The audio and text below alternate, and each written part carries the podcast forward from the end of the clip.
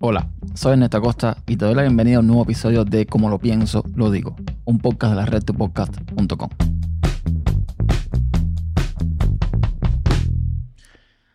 Algunos lo saben, otros no. Bueno, no, yo no lo estoy publicando por todas partes, pero soy padre. Hace siete meses que soy padre y he comprobado que una de las cosas, uno de los impulsos que más tiene uno como padre, como orgulloso padre, es intentar mostrarles al mundo esa criatura de la que tanto orgullo sientes.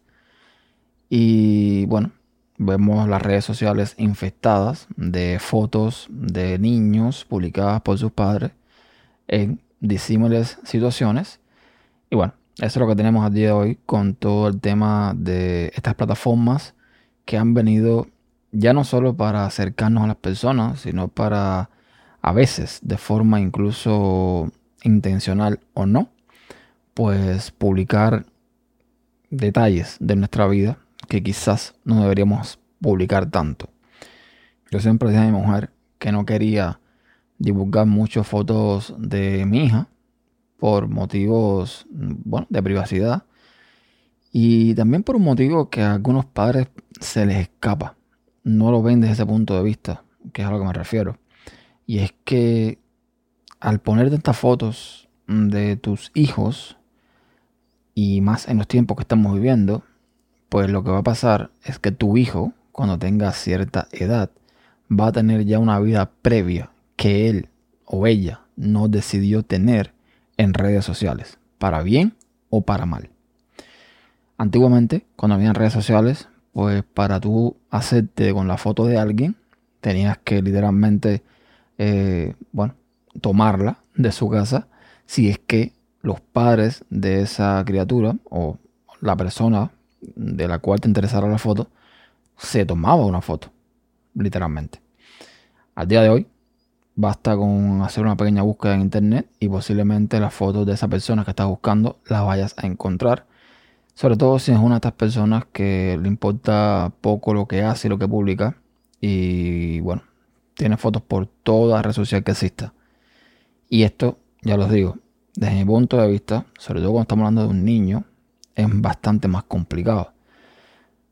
No es por el hecho de que pongas algo malo, no es por el hecho de que pongas algo que, no sé, que hace al niño lo avergüence, sino por el hecho de que, repito, estás creando ya un historial, estás creando un archivo que lo va a perseguir toda la vida, sobre todo cuando sea consciente de que, eh, bueno, de que esas fotos están en internet. Porque vamos a estar claros, yo dudo mucho que mucha de, de, la información que ahora mismo pongas en internet se vaya a eliminar en un futuro muy cercano. Aún cuando la plataforma principal, vamos a tomar por ejemplo Facebook, vamos a suponer que tú has subido miles de fotos a Facebook y vamos a, suponer que suceden dos cosas. Una, que te das de baja de la plataforma por algún motivo.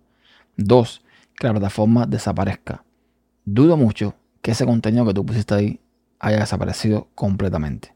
Es que no va a desaparecer. Ya no solo porque quizás, eh, vamos a ponernos un poco conspiranoico, ¿no? Quizás ya agencias gubernamentales se hicieron con esa información.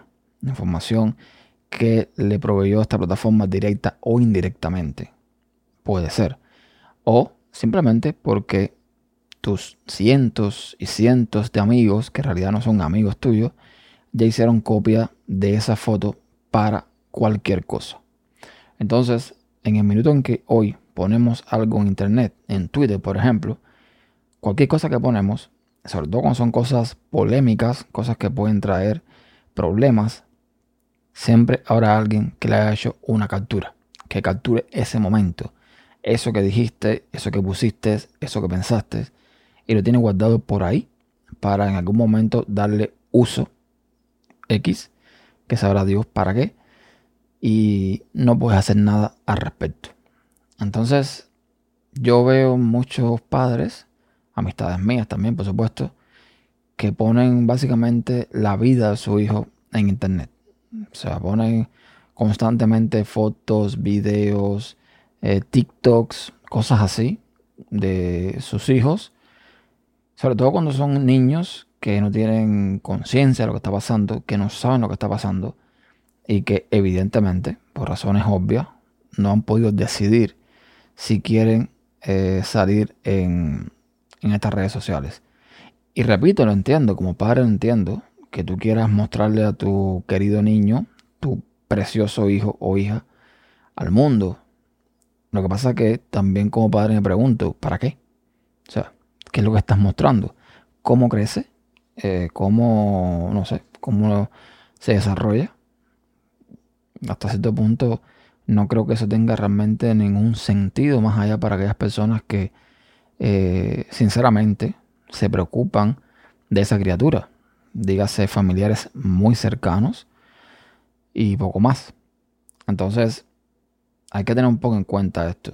Aunque ya yo he puesto alguna que otra foto de mi hija, foto que incluso también he quitado, y aunque he compartido en, digamos, círculos más cerrados fotos de mi hija, mm, las que estaban públicas, la mayoría las he borrado.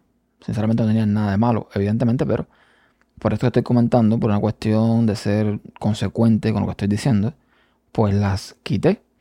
Y bueno, en los grupos, digamos, estos círculos cerrados donde las he compartido, pues no creo que haya problema tampoco con eso.